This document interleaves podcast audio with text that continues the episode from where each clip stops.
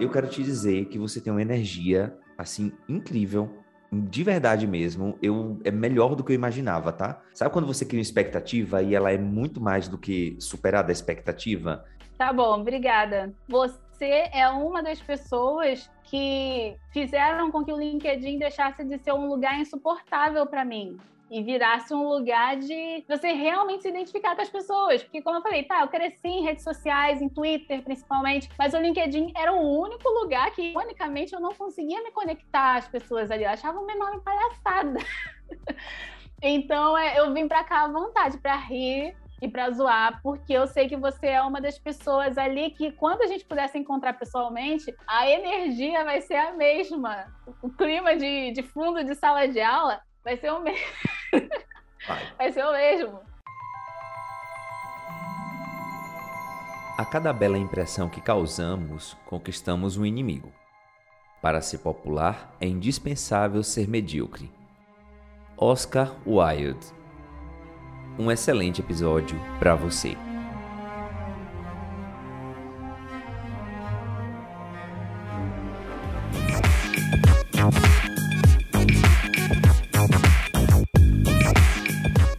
Travesseiro, olá, travessete, seja mais que bem-vindo, bem-vinda, bem-vinde ao nosso Travessia de hoje, o episódio 50. Nem eu consigo acreditar que a gente está chegando aqui, em breve essa temporada estará encerrando, mas não é sobre isso que a gente vai falar hoje não, tá?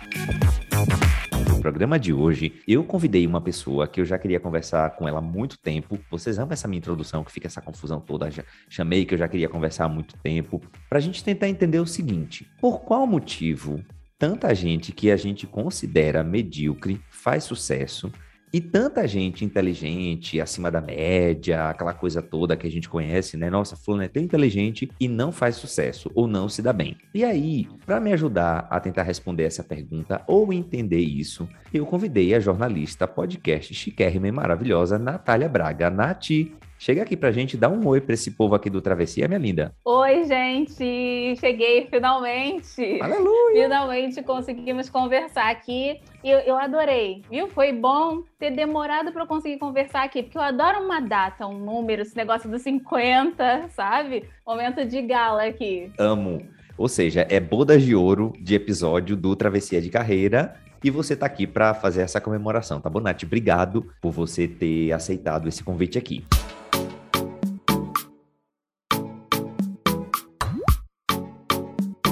E aí, menina, o seguinte, antes da gente começar nosso papo, eu vou para uns recadinhos aqui muito rápidos. O primeiro deles é dizer o seguinte, olha, nós temos lá no, no apoia.se barra travessia de carreira um programa de financiamento coletivo aqui para o nosso podcast. Então, corre lá, deixa seu carinho financeiro que a gente vai amar. E eu quero mandar aqui beijo para os meus apoiadores, né? E abraço para Pedro Alves, para Lutgard Lima e para Luana Carolina. Vocês aí ajudam esse podcast a se manter no ar. E também não esquece de seguir a gente nas redes sociais, arroba travessia podcast, tá bom?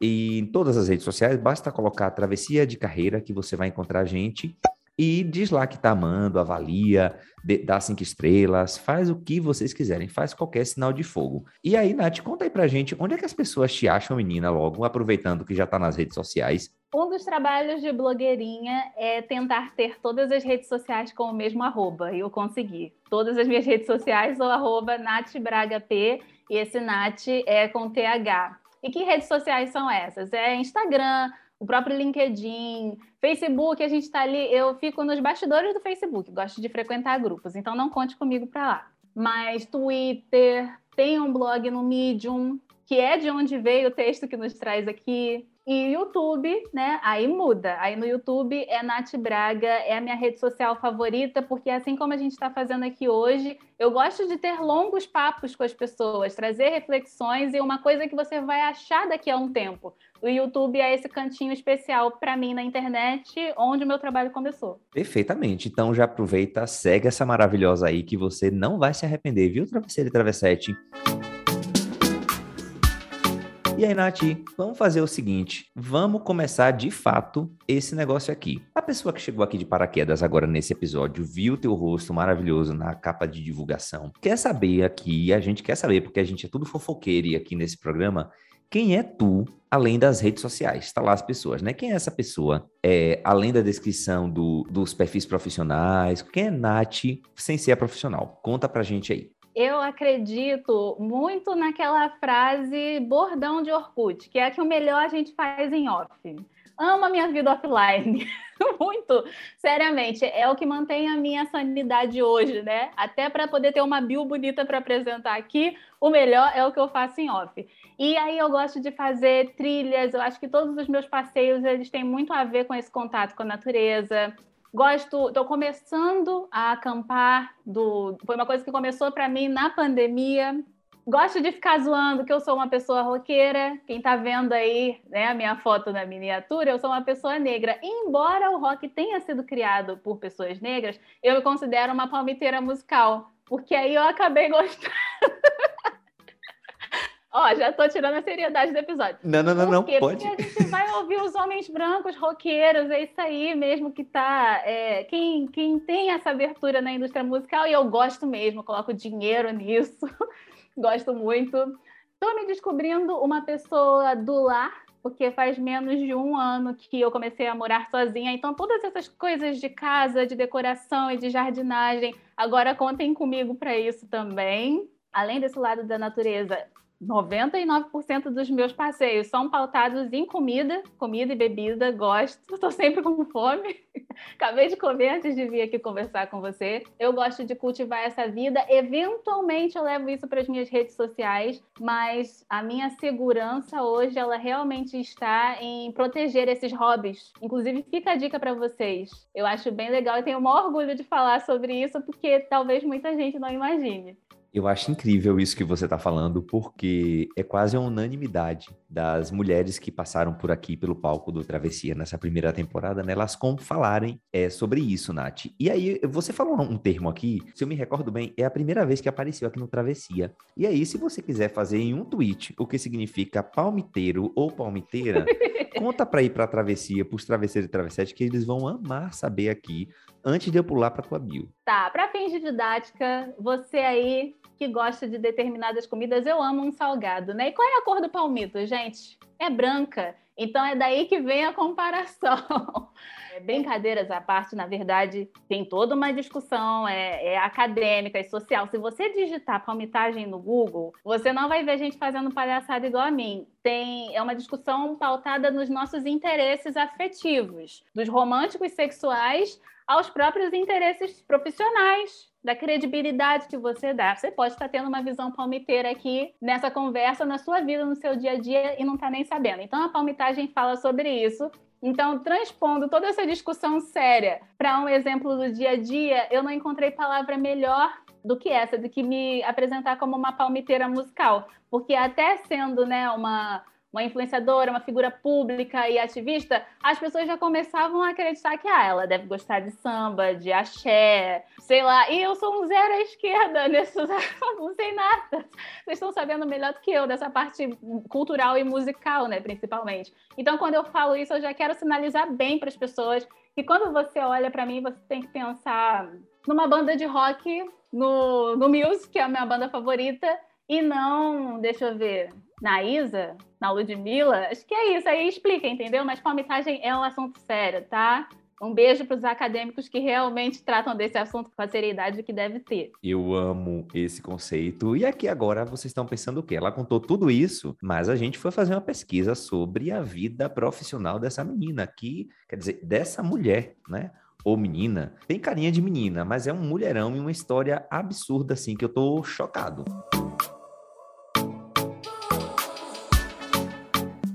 Natália Braga, mais conhecida como Nath Braga, é jornalista, youtuber e produtora de conteúdo. Como jornalista, a Belezura é repórter no The Intercept. Ela também é cofundadora do Influência Negra e ex-diretora do podcast da plataforma. Tá pensando que acaba aí? Não, tem mais. Ela também foi vencedora do Troféu Imprensa em 2021. Ela também fez parte do programa Pro Líder, onde propôs o projeto Descobrindo o Sonho do Jovem, que aí é uma outra história que eu achei o máximo quando eu li sobre. Ativista, A mulher também foi embaixadora na jornada Galápagos de Jornalismo e, mais recentemente, ela passou a fazer parte do fundo Vozes Negras no YouTube, agora em 2022. Que tal? Tudo isso e ela tem apenas é, 24 anos. Faltam dias, é, um pouquinho mais de um mês para poder ter o primeiro frasco de Renew válido para minha pele, que é 25 anos. Mas será mesmo que eu vou usar?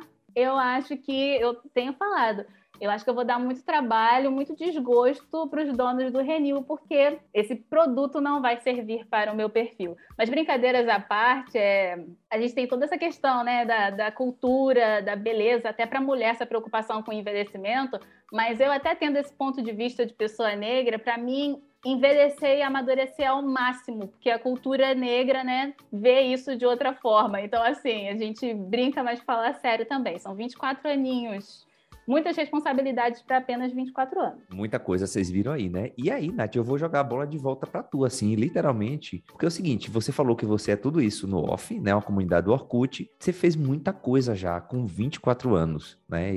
Com apenas 24 anos, né? E o quanto que essa Nath de fora influencia essa Nath que constrói tudo isso, que está construindo tudo isso aí?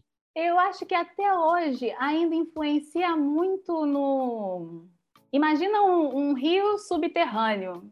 Acho que é isso, é uma coisa que passa ali nos bastidores sem eu sequer perceber. Aí, às vezes, nesse sentido, a terapia ajuda muito, porque às vezes eu me pego assim de, de surpresa. Foi até tema de um dos vídeos do meu canal sobre porque eu me incomodava com as pessoas só falando que são jornalistas quando elas recebem o diploma ou quando elas entram na faculdade. Aí eu entendi que é porque desde a infância, porque eu, eu brincava, minha mãe me filmava, então tem muito do lúdico também, para eu me reconhecer como, como roteirista, como uma pessoa que trata do audiovisual, às vezes eu acho que, até pela, pela pouca idade, umas coisas que a gente vai pegando ali no dia a dia, a intuição e esse lado lúdico das coisas acaba guiando assim, né? Algumas coisas eu percebo, como foi que eu te falei. Hoje, para mim, os hobbies são fundamentais para eu é, sustentar a minha saúde mental. E até especialistas falam né, que, na verdade, é a nossa obrigação manter os nossos hobbies, porque são eles que alimentam até a nossa capacidade de inovação para poder, ainda mais no, no, trabalho que eu faço, que é muito intelectual, é muito criativo. É dessa forma hoje que essa outra Natália me, me alimenta, e principalmente no tipo de trabalho que eu faço hoje em dia, lidando com pessoas, me comunicando, é, ainda mais quando é pelo viés da, dos relacionamentos e da sexualidade, porque aí eu me sinto próxima das pessoas, de eu ficar acessando ali o tempo todo a minha, minha vulnerabilidade, a minha saúde, me ajuda a lidar com as outras pessoas também num, num viés que para mim é, é fundamental, que é de não me colocar num pedestal sobre as outras pessoas. E eu acho que isso do pedestal já é um dos motivos para a gente tocar o terror aqui nesse episódio. Porque quando a gente fala sobre esse tema, é, aí começa a aparecer questões como a arrogância, né? não é só a mediocridade, é a arrogância também. Eu não acreditava. Acho que levou muitos anos de, de terapia até eu entender que sim, eu sou uma pessoa muito intuitiva. E eu acho, então, que os bastidores, se é que a gente pode dizer assim, é, me ajudam a ser essa Natália profissional exatamente no, no campo da intuição. Sim, faz total sentido. E eu acho que você leva muito disso, Nath, pro, pro teu canal do YouTube, assim. Quando eu conheci teu canal, eu, tipo assim, nossa, esse canal é um canal que as pessoas precisam muito ver. Conta pra gente o que, é que as pessoas vão encontrar no teu canal. Faz esse jabá logo aqui, assim, de cara. Não é nem... Tá. É nem já conta o que, é que as pessoas vão encontrar no teu canal do YouTube pra, tipo assim, parar aqui agora, ir lá, seguir e voltar para te ouvir. É, fazendo o exercício aqui de colocar em algumas palavras, eu entendi que as pessoas vão encontrar esses vídeos refletindo sobre a sociedade, vídeos sobre sexualidade, então, tanto é, questões, falar sobre relacionamentos, as minhas experiências de vida, mas também resenhas de produtos eróticos, o que me dá um grande trabalho, com conteúdo sendo censurado e monetização caindo, eu sempre falo sobre isso. Eu também gosto de fazer resenhas de, de livros, sempre gostei. Antes de me tornar uma influenciadora, eu era aquela criança louca por livros e quadrinhos da Turma da Mônica. Então, essa essência se mantém até hoje. E, por um lado é, estético, de autoestima, que é muito importante, eu também faço resenhas sobre produtos capilares, enfim, produtos de beleza, menos o Renil, né? Que, poxa, aquilo que eu falei. e também que podem ser resenhas de audiovisual, né? Então, esses quatro, essas quatro editorias são as que aparecem no meu canal. Na verdade, eu falei três. A quarta é isso mesmo de. Eu gosto muito de falar sobre os meus processos, da minha vida. Já são, bem ou mal, eu fui uma criança que cresceu na internet. Então é bom, assim, eu gosto de atualizar as pessoas sobre o que tem acontecido, sobre as minhas mudanças de, de ideia, esse crescimento na vida, inclusive profissional, né, de acessos mesmo, que a gente está falando aqui. É, e tudo isso, então, aparece no meu canal. A cada semana, cada quinta-feira, um vídeo diferente. Aí lá no, no próprio banner do canal está explicado direitinho é, em que sequência isso aparece mudando rapidamente de pau pra cacete. Eu amo essa expressão, tá, gente? E a gente no Nordeste fala muito assim, que vai mudar. Ô, Nath, assim, eu tô muito feliz da gente estar tá tendo essa nossa conversa aqui. E ela chegou, acho que no momento muito apropriado, acho que tanto para você quanto para mim, porque a gente, para as discussões que têm surgido muito aí agora, que eu, depois que a gente tentou gravar esse episódio no final do ano passado, né, de 2021, não deu certo. Aí eu estava passando lá pela rede social profissional mais amada, ao contrário, pelo mundo, né? E você. Olha, quase me engasguei. É, então, é isso, né? É sobre isso. Que é o LinkedIn. Apareceu um texto teu que era assim: para toda excelência negra existe uma mediocridade branca. E aí eu cliquei, fui ler e fui tentar entender o que era que estava dizendo ali. Eu concordei com tudo que estava escrito ali, tá? E eu concordo, continuo concordando.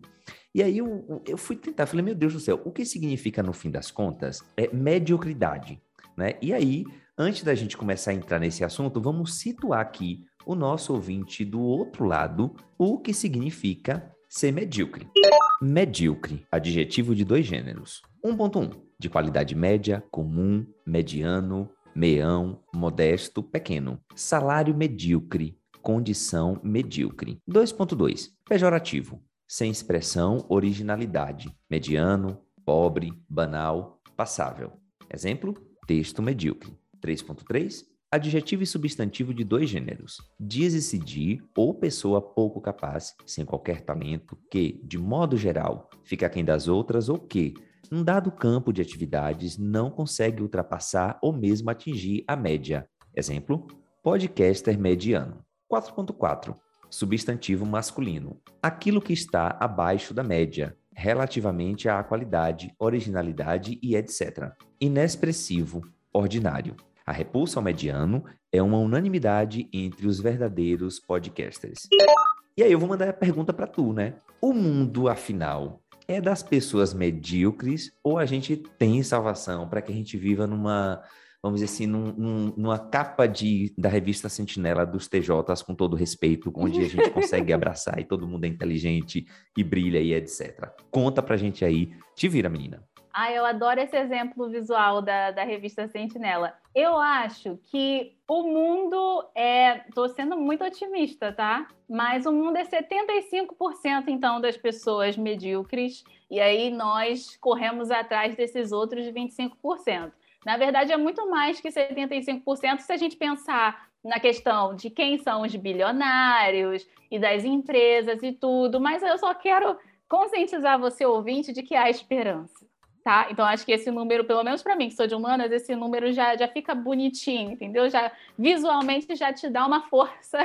Ai, gente, é, é um assunto tão, tão complicado. Eu fiquei bastante impressionada com essa definição, porque até cinco minutos atrás, e logo até a época em que o texto foi escrito, eu achava que para ser medíocre era estar na média. Agora, abaixo da média ser medíocre, gente, então o negócio tá, tá grave, assim, né? E ao mesmo tempo não me surpreende. Eu acho que até daria para fazer um outro episódio só sobre essa questão dos podcasters, porque eu tenho muitas críticas sobre isso. Me incomoda, né? Até enquanto jornalista, teve um tweet que viralizou na semana passada que as pessoas passaram a nomear como podcast qualquer, conversa com aquele microfone moderninho, né? Seja no alto ou na mesa. E, e, na verdade, não, né? Tem saberes, tem técnicas, tem carisma, muito importante também. Questões que devem ser consideradas na hora de você atestar que aquela pessoa é qualificada, que ela é bem no que ela faz, que ela vai bem no que ela faz. Os podcasters são um exemplo disso, né? Toda essa o podcaster em questão da nossa indireta aqui, e isso vale para a vida inteira, assim, né? Vale todo viés, todo mercado de trabalho. É isso que, que eu quero dizer. E a gente fica naquela, assim, a gente romper com a ignorância é uma coisa que é impossível de, de desver, a verdade é essa. E ao mesmo tempo que eu busco é, ser sincera comigo mesma e com as pessoas, e foi por isso que eu fiz o texto, sobre essa questão de quanto, do quanto a mediocridade tem sido meio que inevitável na nossa sociedade, tem que tomar um cuidado para não cair num, num 100% de pessimismo, senão a gente não se move, senão a gente nem esses 25% que eu falei, a gente vai querer é, disputar, né? Então, eu acho que a gente fica assim entre esses dois. Eu estava pensando muito mais na galera que não faz mais que obrigação, igual o meme lá da faixa, uhum. do que em quem está abaixo da média, mas também tem muita gente abaixo da média isso me colocou numa média agora, ao vivo aqui na gravação. Não queria testar isso, mas tá certo, Eri. Eu acho muito engraçado, porque em algum momento, alguma coisa na nossa vida, a gente vai se sentir é, medíocre. E, e quando eu conversei contigo para a gente alinhar sobre o que falava o, o, episódio, é, muitas vezes a gente fica muito nessa loucura de querer ser sempre perfeito, de fazer tudo bem feito. Eu me sinto, às vezes, como se eu tivesse desesperado o tempo inteiro. A, a lógica, todo dia você tem que melhorar melhorar 1%, todo dia você tem que melhorar 1%. Só que muitas vezes a gente não vai conseguir melhorar 1% todo dia. E a gente precisa ser medíocre. Em algum momento, tu se sente dessa forma que, tipo, olha, tudo bem, eu aceito, e aí eu não estou nem colocando a questão do amadorismo, né, que é diferente, que é, que é outro sim, tópico sim. completamente diferente, não é, é amador, né, não é, não é, uma coisa intencional você fazer uma coisa amadoramente, mas quando a gente fala na, nessa coisa da mediocridade, tu se permite é, ser medíocre?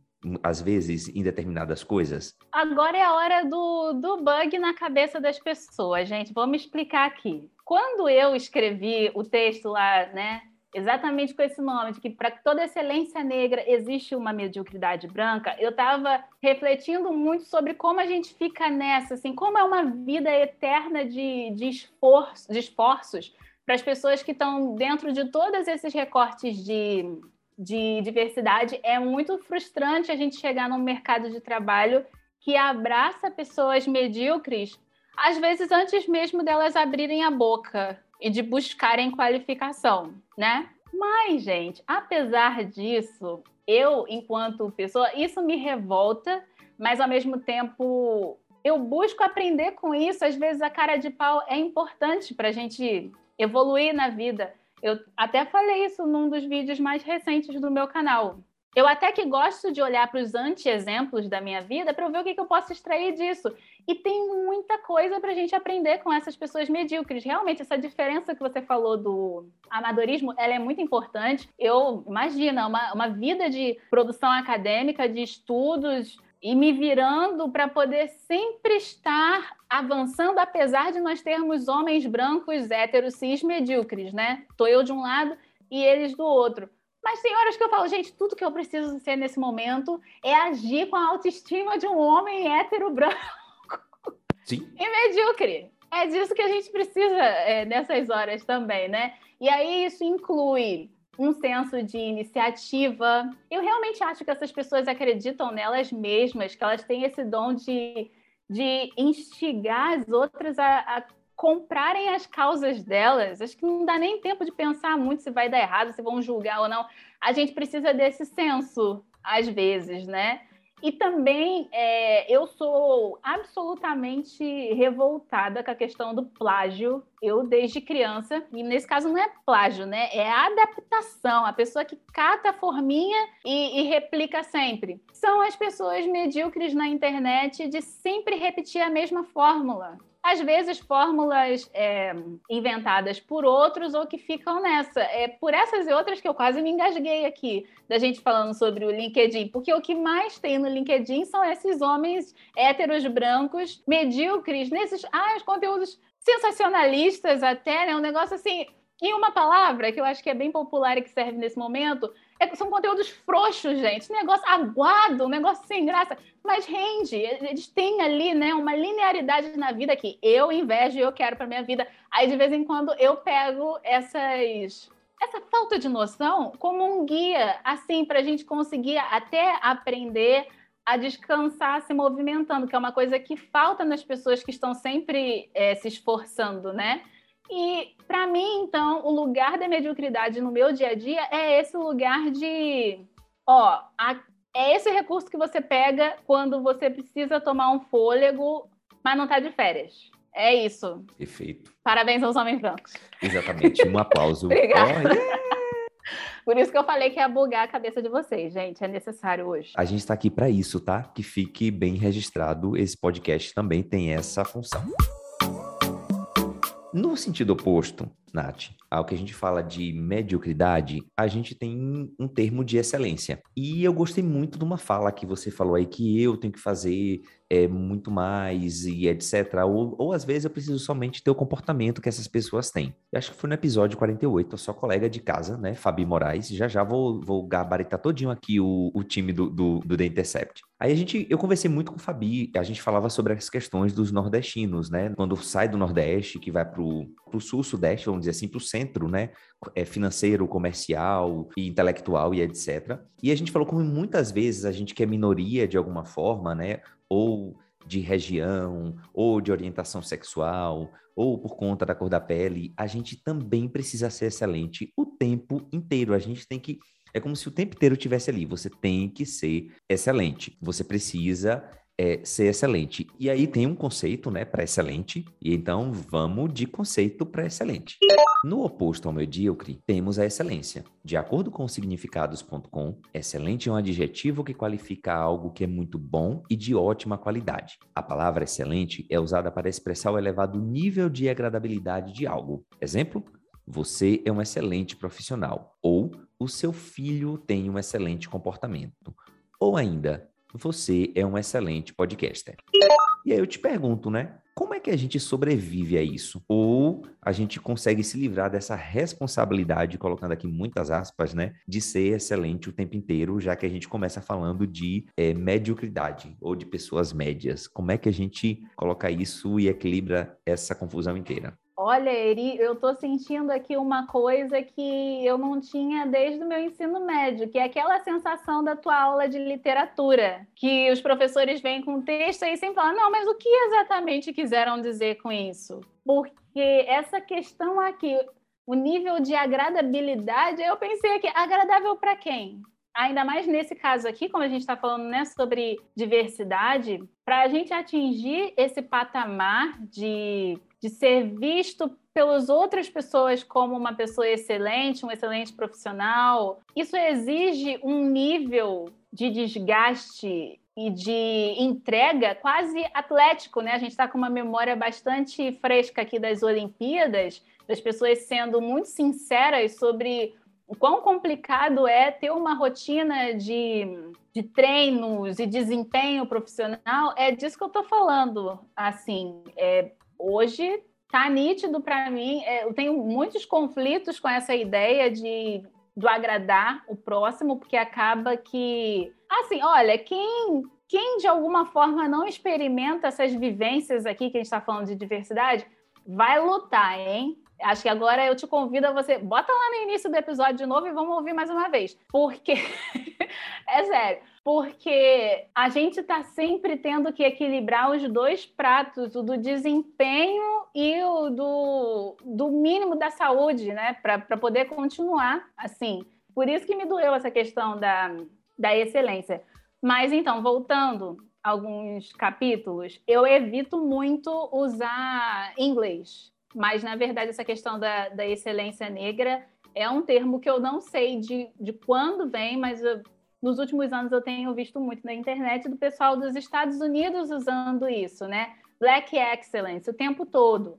A ideia é, é positiva, gente, é boa de exa exatamente exaltar por meio de uma hashtag ou de um bordão o desempenho das pessoas negras nas artes, em qualquer lugar profissional. É, foi mais ou menos o que a gente fez aqui no Brasil há alguns anos, com aquela questão do é coisa de preto, que, que veio num sentido horroroso lá da demissão do William Vac, do jornalista, mas que a gente mudou essa frase para poder exatamente trazer várias é, figuras da história negra brasileira que ficaram ali apagadas, propositalmente apagadas ou esquecidas. Só que aí a gente perde a linha. E aí eu tinha colocado isso no texto também. Que às vezes, na hora da gente, um dos perigos da gente ficar exaltando quão excelentes e maravilhosas são essas pessoas é apagar a humanidade delas. Por isso que doeu aqui. Hum, esse negócio de agradabilidade. Olha, para agradar as pessoas eu já tive que fazer tantas coisas que só a minha psicóloga nos laudos dela sabe dizer a dimensão do estrago, porque a cada dia eu vou percebendo uma camada diferente, né? Eu gosto muito de pensar, Nath, quando a gente pensa assim de, de excelente, porque essa questão você tem que estar o tempo inteiro querendo provar alguma coisa. É como se você estivesse provando alguma coisa para os outros. Na maioria das vezes não é nem para você, porque se você tem o um mínimo de conhecimento de quem é você, ou de onde você veio, onde você quer chegar, parece um papo meio de coaching, mas eu acho que para a gente não cair, eu vejo isso muito como uma armadilha, sabe? E eu caí diversas vezes nessa armadilha quando eu trabalhava no mercado financeiro. Eu queria o tempo inteiro ser o melhor, o melhor, bater todas as metas. E aí tinha um critério para me dizer o que era excelente, né? olha, você é excelente quando você atinge as metas, né? Então você ultrapassa as metas, passou de 100%, bateu 110%. Então, é, são, é, são coisas que colocam a gente, que mexe nas feridas da gente, principalmente, e aí eu percebia que a minha pressão por ser excelente era muito mais por ser um homem nordestino do que por ser um homem gay, por exemplo. A sexualidade não interferia nessa história, sabe? Era mais do lugar é, de onde eu vinha como se eu não merecesse estar aqui ocupando esse espaço num grande centro em São Paulo, né?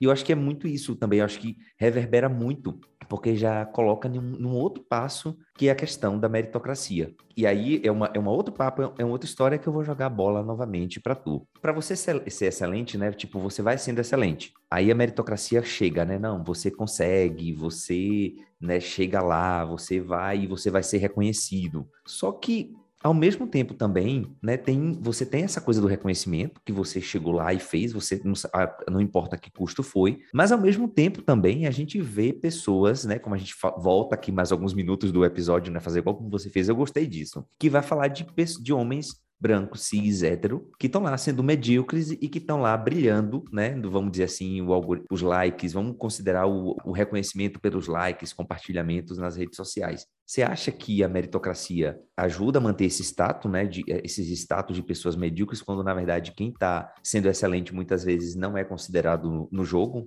Uhum. Gente, eu sempre uso exemplos porque é até uma das premissas do, do meu canal. Usar coisas, referências do nosso senso comum ajudam a gente a se distanciar, né? a conseguir ali é, amadurecer a discussão. Conforme você foi falando, eu imaginei é, futebol. Ou então joguinho de futebol, de videogame. Você vê os bonequinhos se mexendo. A questão é dinâmica, tá? A gente está aqui num podcast que tem muitas entrevistadas mulheres. Então, você mesma, a pessoa que eu falei para voltar ao início do episódio, mas volta com, com um olhar atento, tá? Porque também é muito fácil, eu, eu fico usando esse exemplo extremo do, do homem branco, hétero é, e cis, mas como você trouxe o exemplo aqui da sua vida, né? Que em determinado momento o seu local de origem foi mais relevante nessa disputa da meritocracia do que a sua orientação sexual, é disso que eu estou falando. Então, o tipo de crítica que eu estou direcionando aqui pode valer para mulheres brancas, mas também pode valer para mim mesma diante de outro grupo que é mais oprimido ainda em determinadas questões, é invisibilizado mais ainda, que são as pessoas indígenas ou que é, ou então pessoas trans. É disso que eu estou querendo dizer, tá? Entendam isso aqui como algo que está sempre é, em movimento, a gente tem que saber se colocar no, no, nosso lugar dentro desse jogo, dessa dinâmica extremamente cruel que é a da meritocracia. Também existem vários exemplos, até do audiovisual, eu fico martelando na cabeça das pessoas lá ainda aquela cena do filme Estrelas Além do Tempo, que era das cientistas negras que estavam lutando ali para ter o reconhecimento e literalmente quando elas conseguiram ultrapassar determinada barreira, mudaram a linha de chegada, né? É exatamente isso que a atriz fala, a personagem fala. É por isso que essa questão do chegar lá é muito irônico, né? Porque o lá já é uma palavra vaga no português. E é disso que eu tô falando. Mas esse lá da meritocracia está muito bem determinado em forma de cargos, de determinadas graduações. Aqui no Brasil, a gente tem, ainda tem a questão com o direito, com a medicina e com as engenharias, acho que são os principais cursos né, de, de disputa,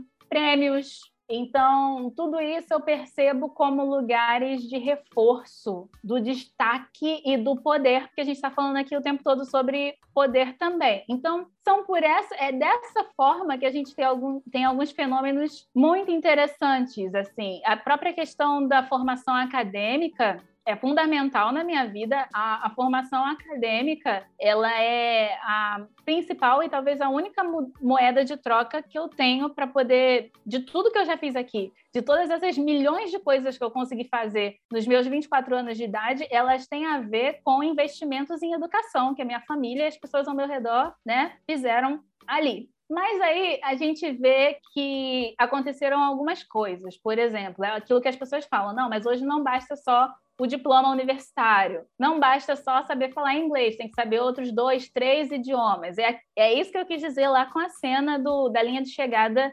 mudando. Mas é uma confusão, porque não é só sobre isso. De novo, LinkedIn, pela terceira vez vou falar mal aqui. Tem muito esse discurso, o, o LinkedIn, por ser a rede social de ficar falando sobre trabalho, é a que mais se destaca. Mas e, eu acho muito interessante, no sentido ruim, que as pessoas ficam falando, não, mas olha aqui esse bilionário, que nunca fez graduação e tem vários, várias posses. Ou seja, a questão, nesse, nesse caso, a questão deixa de ser o curso, ou a formação acadêmica, ou o concorridíssimo diploma de Harvard, e sim o fato de ser bilionário. E esse tipo de coisa vai acontecendo também com prêmios, que é um assunto que me incomoda muito, que foi motivo de uma publicação minha no, no LinkedIn, que é Vou me hidratar. Bebam água. Tempinho, pare tudo que você estiver fazendo aí também e vá hum. beber um copo de água, assim como a nossa convidada fez, tá, gente? Eu também estou fazendo isso aqui. Então.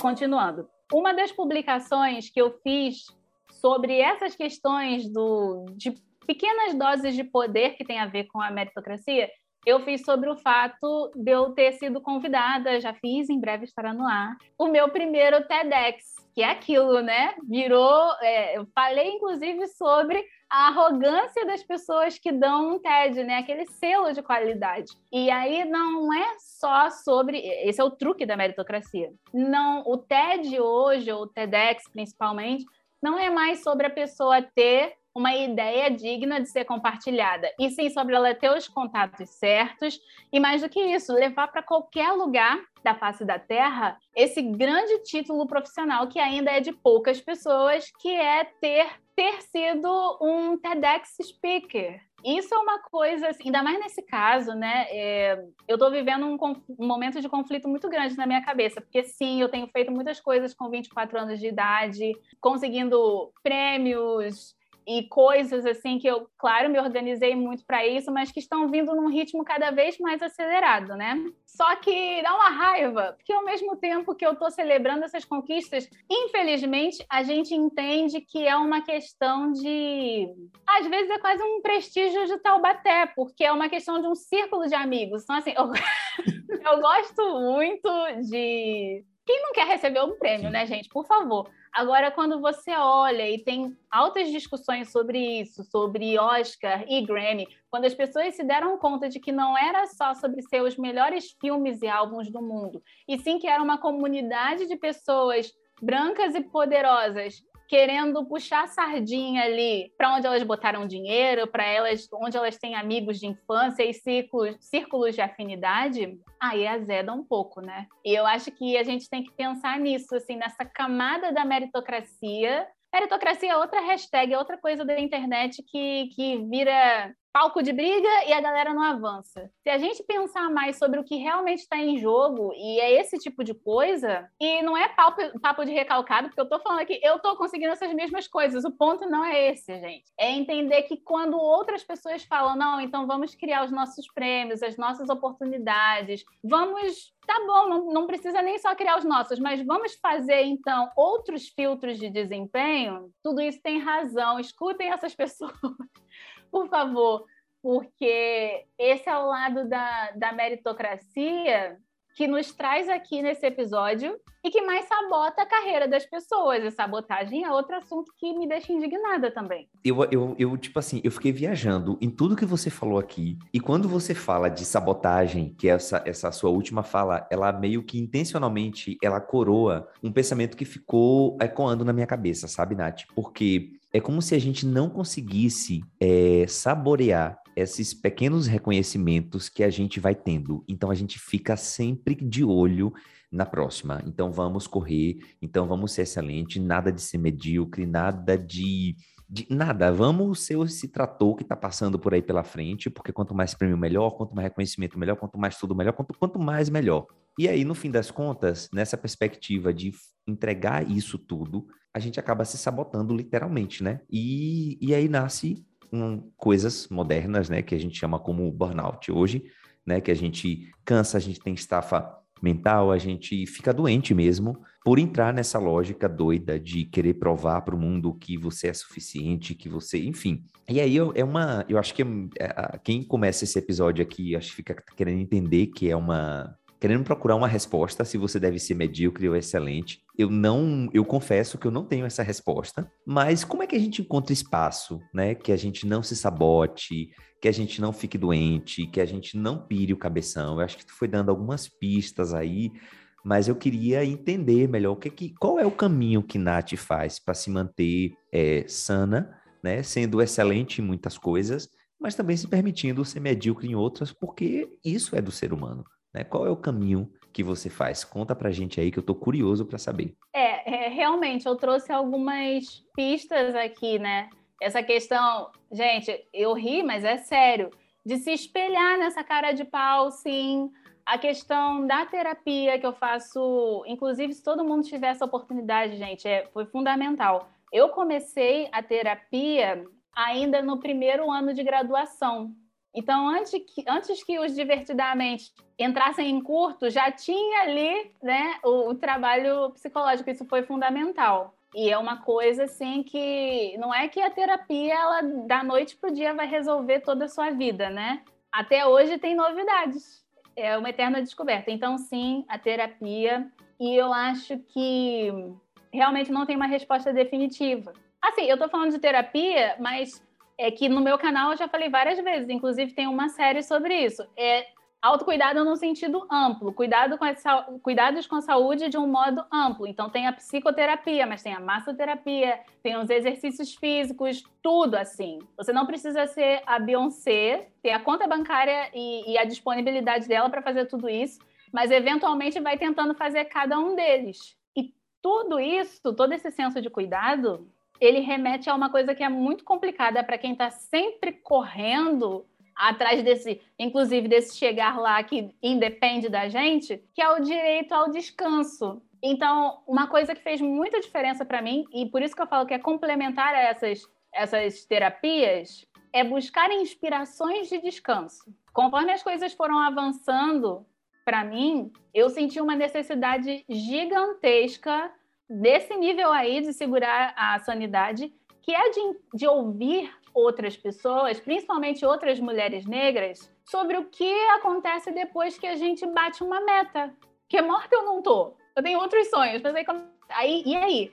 Solta os fogos de artifício, mas pode descansar ou não? Porque é, caso pessoas que estejam ouvindo aqui ainda não tenham batido uma grande meta de vida, eu vou dar um spoiler O que acontece quando você é convidada para poder fazer um TED, quando você é selecionada para o Fundo Vozes Negras do YouTube e ganha o troféu Mulher Imprensa, é que, infeliz, dá uma raiva, as pessoas, em vez de falar bastante sobre, ah, e aí, como é que foi? Sei lá, conta essa história pra gente. O que, que aconteceu entre 1997 e 2021? Não, as perguntas, e agora, o que, que vem aí? Aí eu fico, ah, não.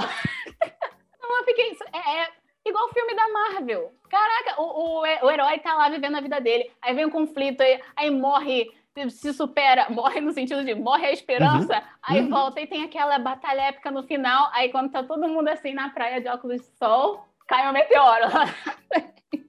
aí a deixa pro próximo filme, você sabe que vai ter outro filme da Marvel. No cinema, isso faz sentido, isso é entretenimento. Mas no seu dia a dia, não tem psicológico que suporte uma coisa dessas.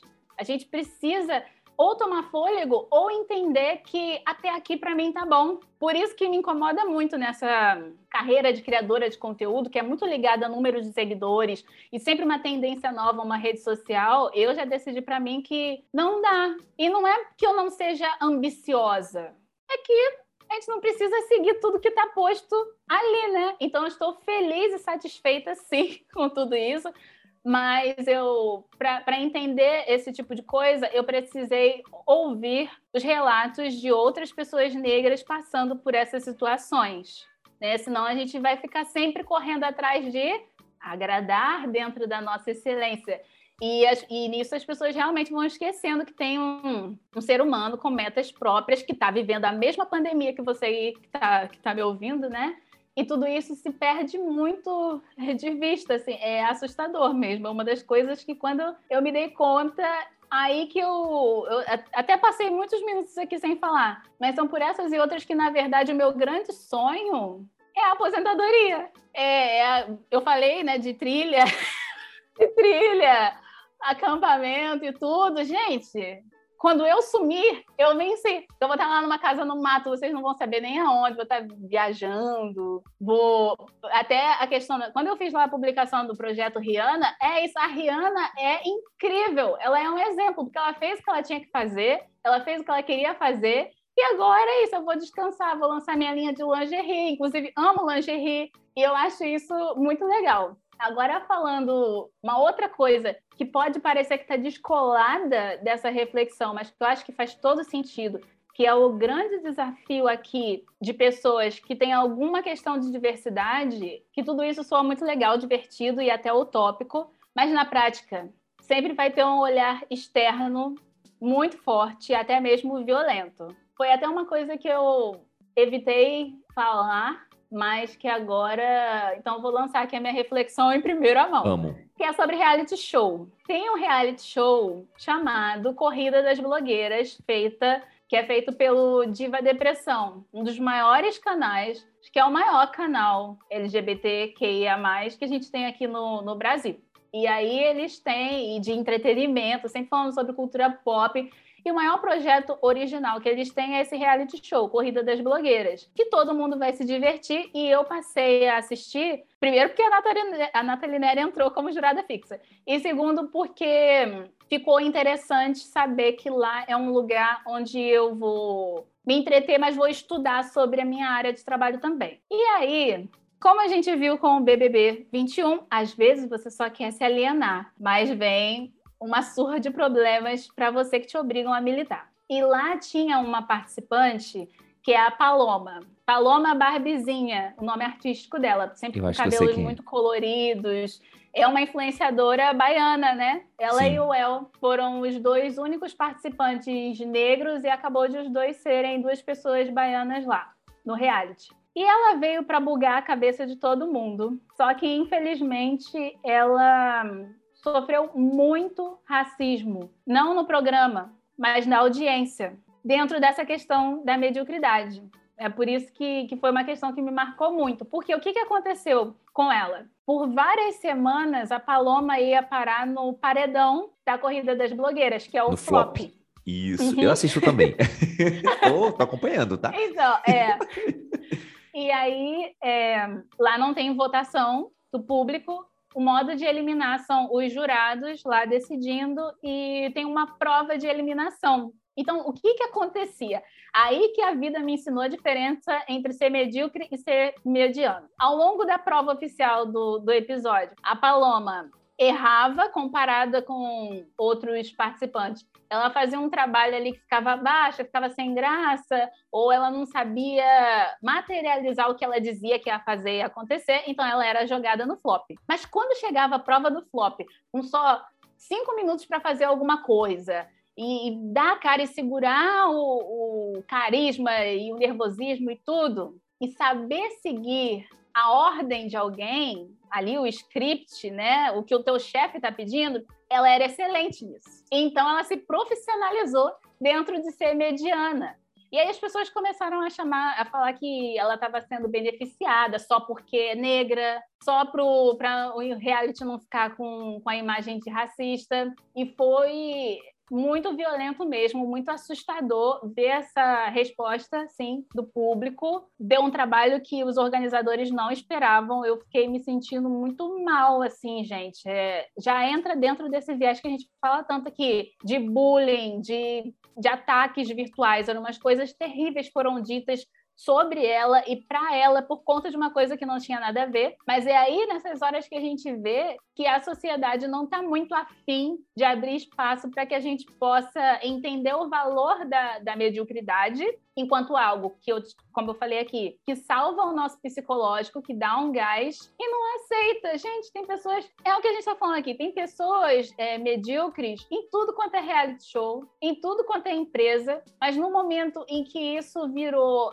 assim a, a boia de sobrevivência e ao mesmo tempo a especialidade, que é uma questão de. Ela não teve sorte. Muita gente ficou chamando ela de sortuda e tudo, mas ela o que ninguém queria admitir ali era a habilidade que ela tinha de seguir um cronograma, sabe? Então, é, eu, eu realmente não sei o que dizer e o que esperar da sociedade quando uma pessoa, claro que tem muito nervosismo, mas foi muito assustador para mim ver que quando uma mulher negra, nesse caso, está minimamente é, é confortável, está minimamente nos eixos, tendo um desempenho mediano, as pessoas querem eliminar ela, literalmente, é um reality show, mas querem retirar ela dali a todo custo. A minha cara não tá aparecendo no áudio, mas, mas eu tô sem palavras.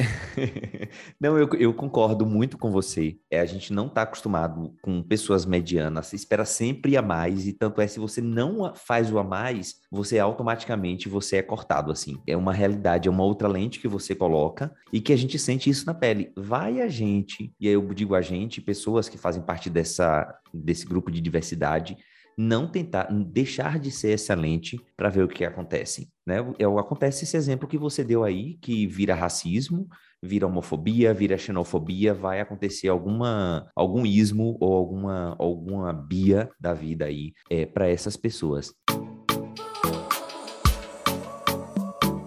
Nath, eu, eu tô assim, impressionado e muito feliz. Não tô nem impressionado, na verdade, esse não é o termo correto, tá? Que vindo de você, eu não tenho que me impressionar com nada. Ah. Mas eu tô muito ah! feliz com essa reflexão que você trouxe, porque são lições, assim, muito, muito legais que você trouxe pra gente, que você, é, embora né, com 24 anos já tenha essa bagagem de aprendizado. Mas eu fico imaginando, assim, que como é que tu lida com as críticas que vão chegando para você? Como você é uma figura pública, tem a questão do hate, né? Eu imagino. Mas eu imagino que tem a crítica mesmo, enfim. Como é que como é que tu consegue lidar com isso? Quais são as principais críticas ou a principal e como é que você lida com elas aí para que se mantenha, né, namastê e não no modo namastreta? A luta, na verdade, é para partir pro namastreta. Inclusive, nos últimos anos, eu fui. É, eu fico martelando na minha cabeça que a minha primeira reação diante de qualquer crítica tem que ser aquele meme maravilhoso pós-fazenda, que, inclusive, eu não sei qual é a classificação aqui desse podcast, mas Fica é da mulher falando ao Fica vivo lá. Cala a boca, vai tomar no cu. Exatamente. é isso mesmo, concordo. Eu não, é isso mesmo. Já tá, a tag eu de explícito amo. tá aqui. Cala a boca, vai tomar no cu.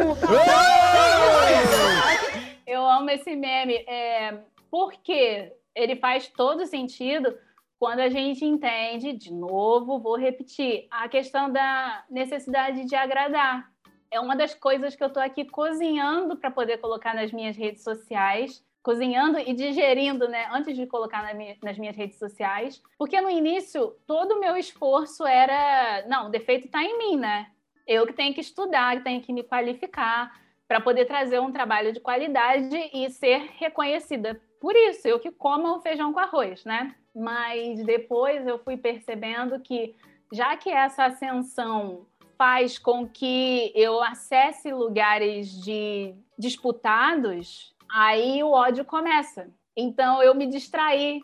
Eu estava muito preocupada em me tornar uma pessoa amável. E isso me deixou é, desatenta para perceber que, na verdade, eu tinha que me preparar para receber muito ódio, muitos comentários racistas, ou a iminência de poder ter a minha rede hackeada e eu perder tudo, ou de ser demitida, coisas assim, né? Então, por isso que quando vem. E eu sempre fui uma pessoa muito. É uma questão mesmo de, de criação, de autoestima. Quando parece que a crítica ela bate muito mais vezes, ela tem um, um peso muito mais forte quando você é uma pessoa que já está em desvantagem, de algum modo. Então, você absorve. Dando um exemplo aqui é, muito simbólico. Como eu sempre fui uma aluna muito aplicada, de sentar na frente e tudo, eu consigo lembrar da minha reação criança, quando, por engano, uma professora fazia para mim, e na verdade não era eu que estava conversando, era alguém que estava falando comigo. Grande luta é para não absorver aquilo como uma verdade absoluta e seguir. Se for o caso de, de melhorar algo, eu já tô.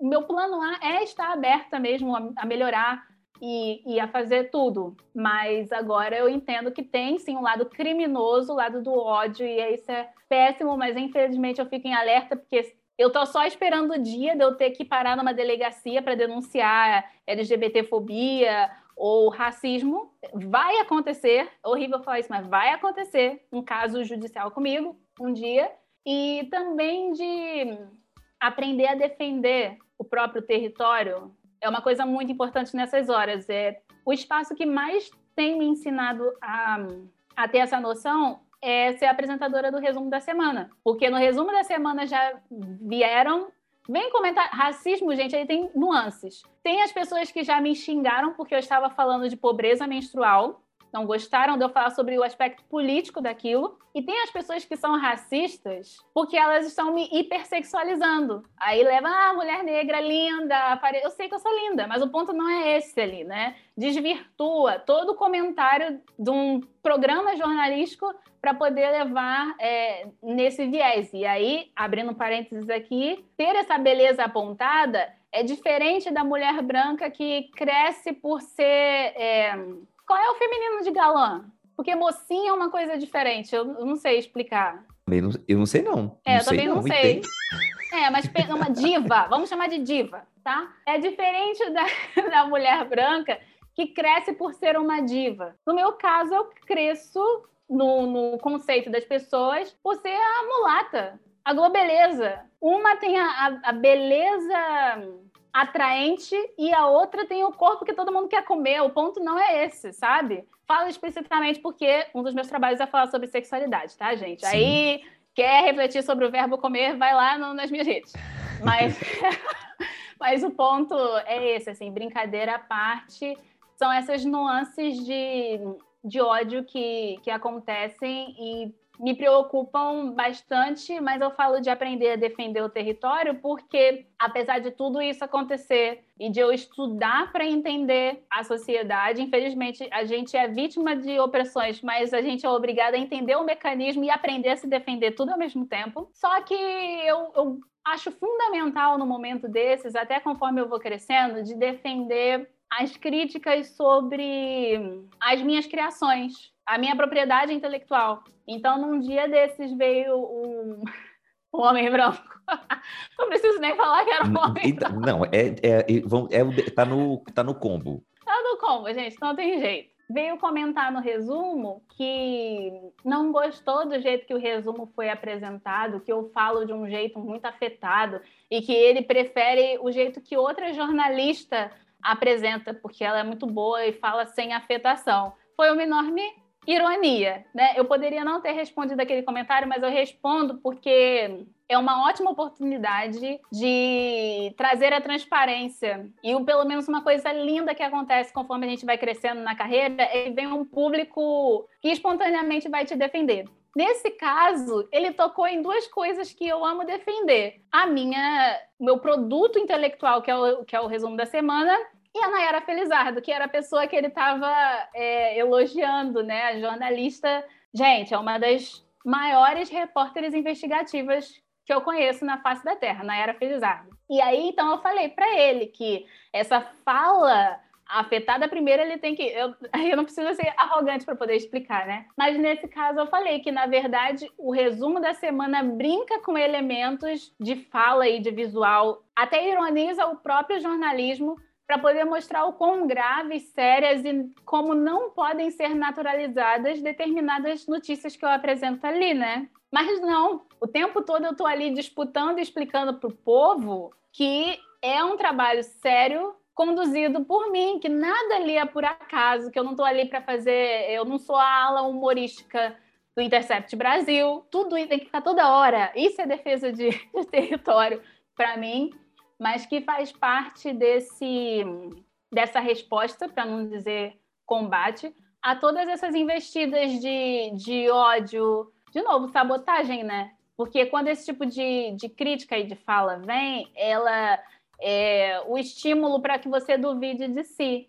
E agora eu entendi que, na verdade, não. Quanto mais vem esse tipo de resposta, mais eu preciso demonstrar o domínio que eu tenho do que eu estou fazendo e criando, o propósito disso, para as pessoas não entenderem que, não, não saírem rotulando por aí que é sorte, ou que eu estou ali só de fantoche, né? Não, não, não é nada disso. Acho que talvez você já tenha ouvido de outras formas, outras convidadas falando, porque isso é parte do do desafio de ser uma mulher líder. E eu te falo mais ainda, vocês aqui agora, nós acabamos de ter uma aula de como enfrentar críticas em qualquer campo da vida. Nath deu exemplo do que ela faz com o trabalho dela na internet. Ela é uma figura pública, uma influencer, uma, uma mulher que está aí dando a cara a tapa, né? Vamos dizer assim, literalmente, né? Já que a sociedade, o interesse da sociedade quando fala de crítica é isso, a gente aprendeu aqui com essa. É quase um MBA, gente. Vamos fazendo assim, né? Oh! O povo daqui gosta de amar sobre, ama falar de MBA, essas coisas. É um MBA de como você se defender e como você lidar com as críticas. Nath, a gente está chegando aqui, já no finalzinho do bloco de perguntas, a gente está quase encerrando, mas eu queria saber o seguinte: quem mais torce por tu, menina, assim, que tá lá com aquele pombonzinho? Ei, Nath, Nath, quem? Eu, fiquei, eu fico muito curioso de saber quem é que quem é que tá por trás da convidada que chega aqui, né? A rede de apoio ou quem quer que seja, né? Às vezes é só uma pessoa que acredita em você. Tem, existe isso para Nath? Quem é que torce por você? Vamos dizer assim, a pergunta. Eu seria processada se tendo uma pergunta tão direta como essa, a minha primeira resposta não fosse Odaléia Pereira da Silva, minha avó. Até porque ela vai ouvir Amo. isso aqui, então é. Dona Odaleia, um beijo para a senhora, Mas viu? fora é Dona Odaleia. Mas, para além da minha avó, a minha família, de modo geral, é muito entusiasta, né? Como eu falei, isso tudo aqui só é possível exatamente porque muito da renda da minha família foi para sustentar a minha educação, mas eu também percebi que é possível você ter uma boa rede de apoio na internet. Eu ainda sou uma pessoa muito muito Disney, tá? É, acredito muito nas conexões que a gente pode criar aqui na internet, porque eu tô aqui usando computadores e internet desde, desde a minha alfabetização e de fato eu tenho amigos para a vida inteira e pessoas que mesmo sem me conhecer a fundo, pessoas que no máximo me viram de relance na rua em eventos assim, né, de, de, grupos de afinidade raciais, de mulheres negras e até estéticos, se dispuseram a quando foi preciso dar dinheiro para eu poder viajar, para eu poder me deslocar até a faculdade e é, coincidentemente foram mulheres, então eu falo que eu fui amadrinhada. Mas eu vejo essa questão de de, de, rede de apoio nesse sentido familiar, emocional, é, de mentoria, de bolsas de estudos, de indicações para cursos, sabe? Para lugares assim para eu me especializar. Eu vejo tudo isso como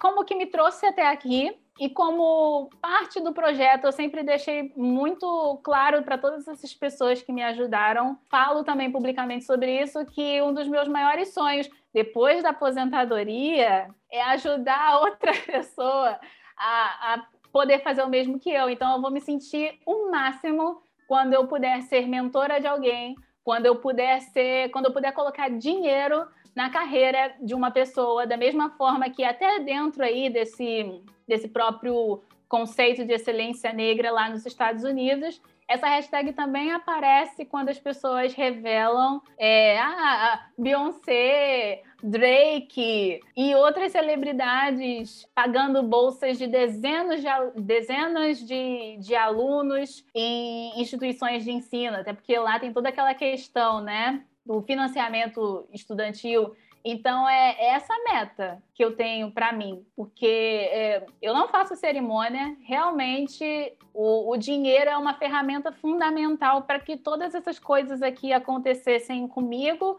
e possam acontecer com outras pessoas também. Porque, é, por tudo que eu já falei aqui, eu acho que dá para entender que não é uma questão de clipes, de. Eu até reformulei aqui a minha fala para poder ficar bem explicado, que eu não estou falando aqui de colocar todo mundo numa situação de clipe de hip hop, do dinheiro voando. Eu estou falando do dinheiro aplicado que te faz chegar e frequentar uma universidade, a pagar um tratamento de saúde. É, disso, esse é o ponto aqui. Então, quando eu puder fazer mais ainda esse tipo de coisa, para mim o ciclo vai estar completo. Até então, ele está em curso. O meu, meu proceder, como a gente fala aqui do Rio de Janeiro, com a minha torcida. Perfeitamente. E aqui agora, nesse momento, vamos aqui para os nossos quadros aqui do programa. O primeiro, Nath, é o quadro Quem vê close não vê corre. Quem vê close não vê corre. Nesse quadro aqui, tu conta uma situação que aconteceu contigo, que assim, todo mundo olhando na frente, estava tudo maravilhosa, a Nath brilhando, mas por trás, menina, pensa naquela suadeira danada que foi, aquele corre, aquela coisa toda. Você tem uma coisa dessa para compartilhar com a gente aí? A gente ama saber coisas que você nunca contou em canto nenhum, tá? Então, vamos lá. É, essa eu nunca contei. E essa vai ser grave. Meu Deus do céu. É, eu estragando todo o clima de entretenimento aqui desse episódio. Mas é, uma história que eu nunca contei aqui foi do início do, do ano passado, né? Do início de 2021. Ainda não completou isso. Eu estava, e continuo, né? Em home office. E aí, depois de termos seguidos ilesos aí por pouco mais de um ano de pandemia, finalmente tivemos casos dentro da minha casa. E apesar, né, no, no mesmo quintal morávamos eu, minha mãe, tios e primos, mas aconteceu literalmente dentro da minha casa com a minha mãe. A minha mãe e o meu padrasto ficaram infectados. E aí é, duas, tem duas teorias para eu não ter é, contraído a Covid. A primeira é que eu sou uma pessoa sem coração, então eu não sou muito de contato físico, o que então dificultou eu ter me infectado. Até gente, quem me vê na rua, eu não sou antipática, eu sou introspectiva, introvertida, desculpa, eu sou introvertida, e aí eu não gosto muito dessa coisa de beijo e abraço, a menos que sejam, sei lá, os melhores amigos. Aí sim, você vai saber se você é ou não é.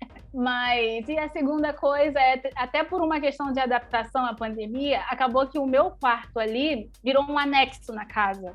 Então a gente só se encontrava nas áreas comuns. Então eu não contraí Covid e eu virei a pessoa que, né, monitorava aquilo ali. E por essas, por tudo que a gente já falou aqui, é claro que eu tentei conciliar um problema gravíssimo de família com o trabalho. E essa é uma questão que também eu nunca, nunca falei, mas desde que a pandemia começou, o Intercept tem uma dinâmica de trabalho de criar períodos de folga, porque quem jogar no Google vai poder ver que jornalistas foram uma das classes mais perturbadas psicologicamente desde que a pandemia começou. Então a gente passou a ter essas folgas, evitando licenças em massa, que era isso que ia acontecer. Todo mundo perdeu vários neurônios no meio desse processo. Mas acaba que quando você tem uma dinâmica de trabalho assim, para ter uma semana de férias coletivas para as pessoas, entre aspas, você tem que correr para lançar o conteúdo que vai ser publicado enquanto está todo mundo dormindo, né? Então nessa semana eu tinha o resumo da semana para poder gravar, normal, o vídeo que seria publicado na semana seguinte e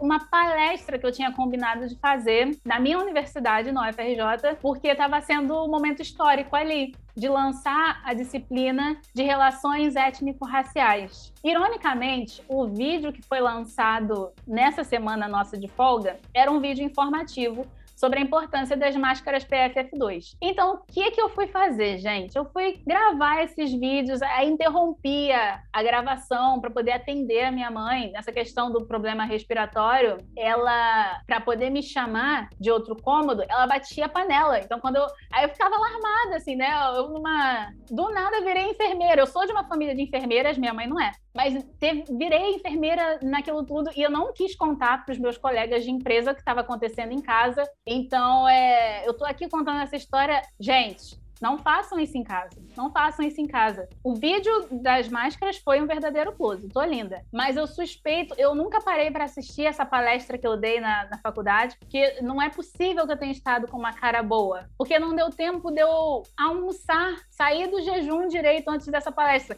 Quando a palestra começou, eu senti, gente, eu deveria ter cancelado. Mas eu tava com tanto. Tava me sentindo tão constrangida. É tudo sobre constrangimento, isso aqui. Constrangimento de desmarcar de última hora, porque eu nunca cancelei, até hoje, nunca cancelei uma palestra. Constrangimento misturado com medo. Eu não queria me expor para os outros colegas de trabalho. Eu achava que a, a, pandemia é comum a todos, então eu não deveria fazer alarde sobre isso se a infecção não era sobre mim. E uma coisa muito importante que eu nunca vou esquecer, que a Yasmin Santos, ela foi minha colega de faculdade e ela fez um, uma monografia chamada Letra Preta, sobre a experiência de jornalistas negros nas redações. E essa monografia foi adaptada em uma reportagem que foi publicada na Piauí, que era onde ela trabalhava. E no meio desse texto, ela fala sobre como nós, mulheres negras, pessoas negras, numa experiência de estágio, eu ainda era estagiária, parece que qualquer pessoa na pandemia piorou. Qualquer pessoa que me mandava mensagem de trabalho, eu achava, agora vou ser demitida. Ou, não, eu vou, vou falar aqui, vou, vou furar com o pessoal, não vai ter resumo, não tô bem, você demitir tudo, tudo. Até hoje ainda tem assim, eu fico, não, não vão me demitir, calma. É, é, insista no seu desempenho. Se permita ter um, um trabalho linear. Tipo, não precisa o, o, resumo, falei no filme da Marvel, cada resumo não precisa ser um filme da Marvel. Basta ser um resumo, só mantenha a qualidade da, da marca ali, né? Então, tô sempre quebrando é, a cabeça com isso. Então, sim, tem. Vou até deixar então uma outra indicação, porque no mesmo blog no Medium, onde eu publiquei esse o texto da excelência negra e da mediocridade, mediocridade branca, eu também fiz um texto chamado Quanto mais eu sofro, mais bonita eu fico. E foi nisso que deu essa história aí. O close tá lá. Mas. É, mas eu não me orgulho nem um pouco, tá? É uma coisa que aos poucos esse gráfico do quanto mais eu sofro, mais bonita eu fico, eu tô forçando ele a cair, porque a que custo, né, gente? Ô, Nath, eu amei você encerrar com tudo isso, porque eu vou te jogar já a bola para o próximo quadro, que é o Se Conselho Fosse Bom, ele era vendido. Se Conselho Fosse Bom, ele era vendido.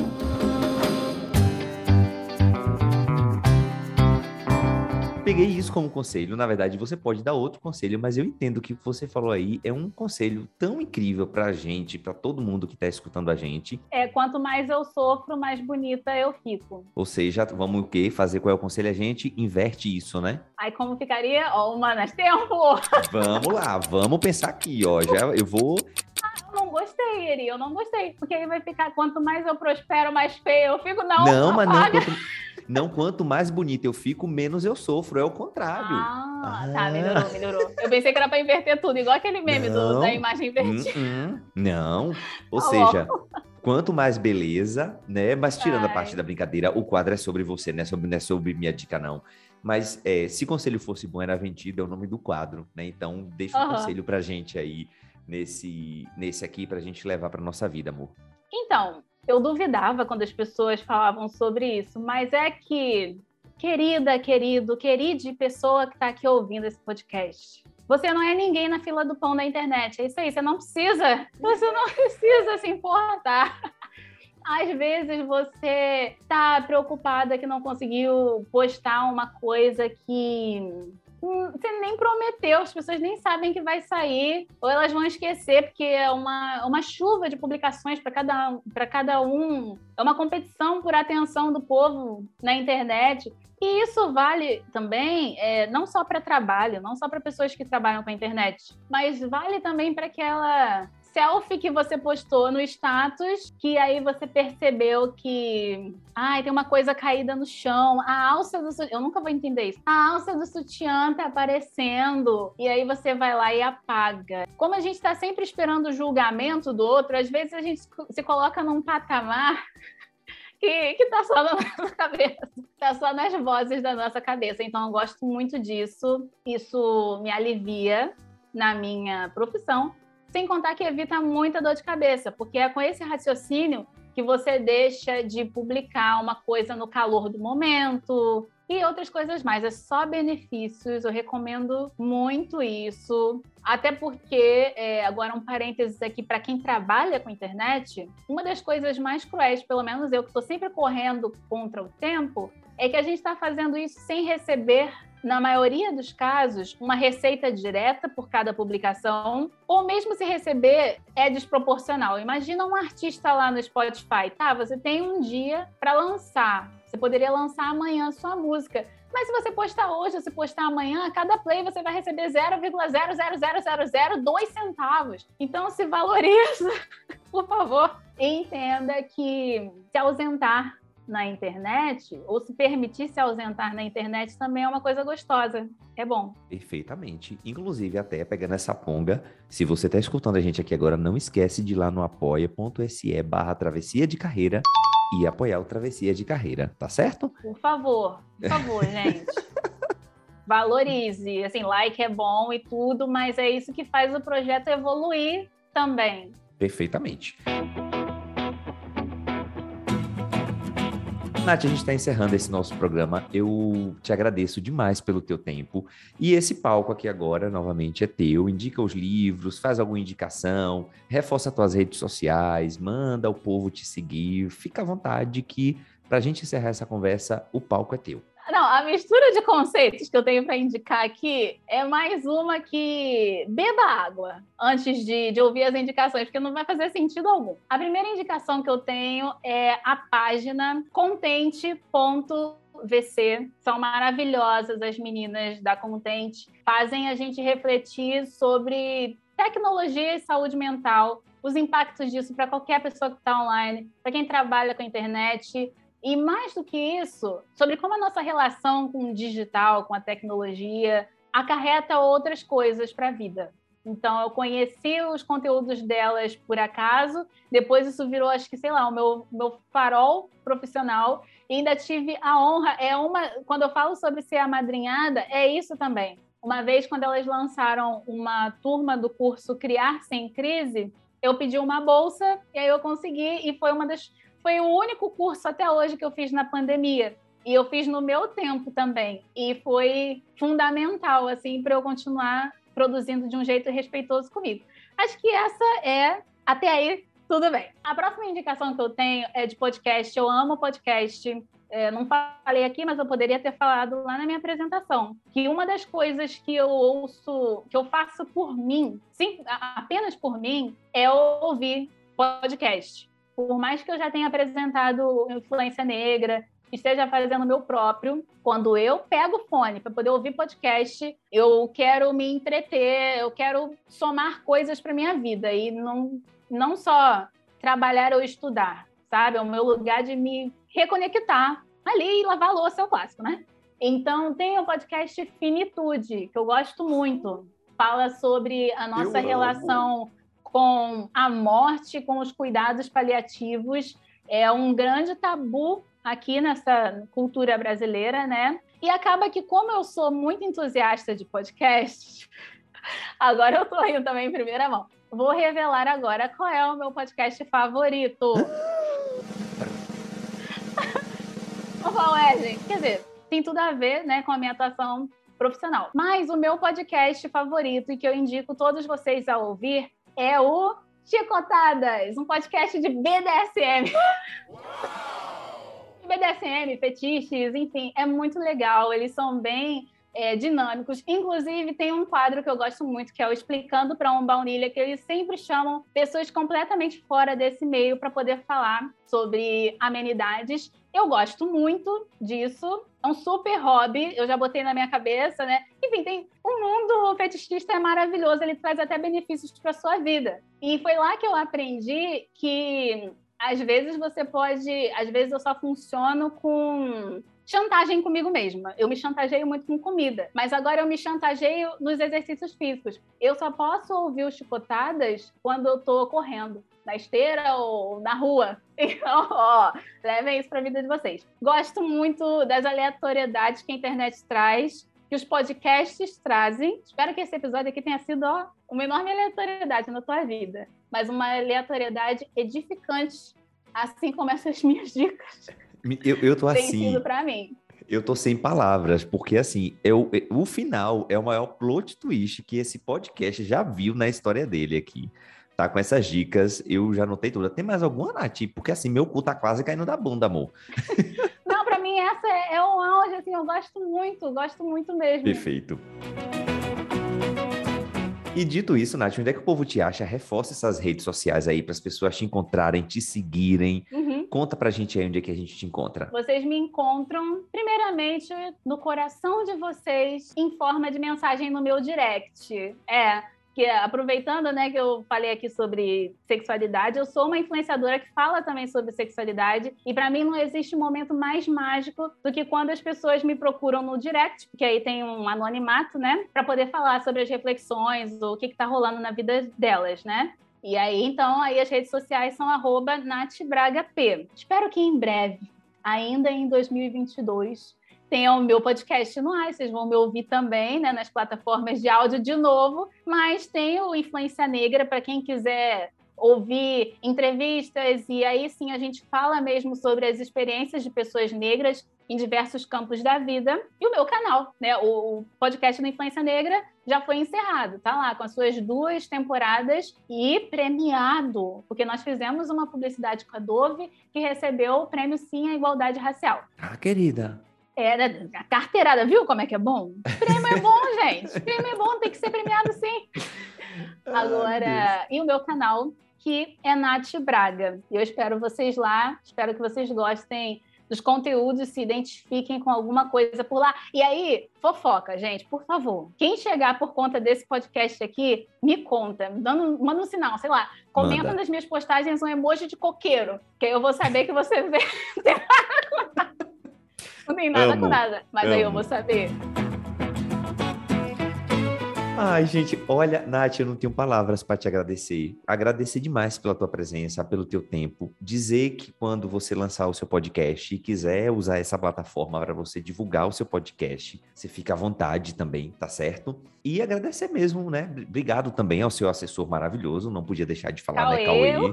Maravilhoso, né? Então, gente, é isso. Um beijo.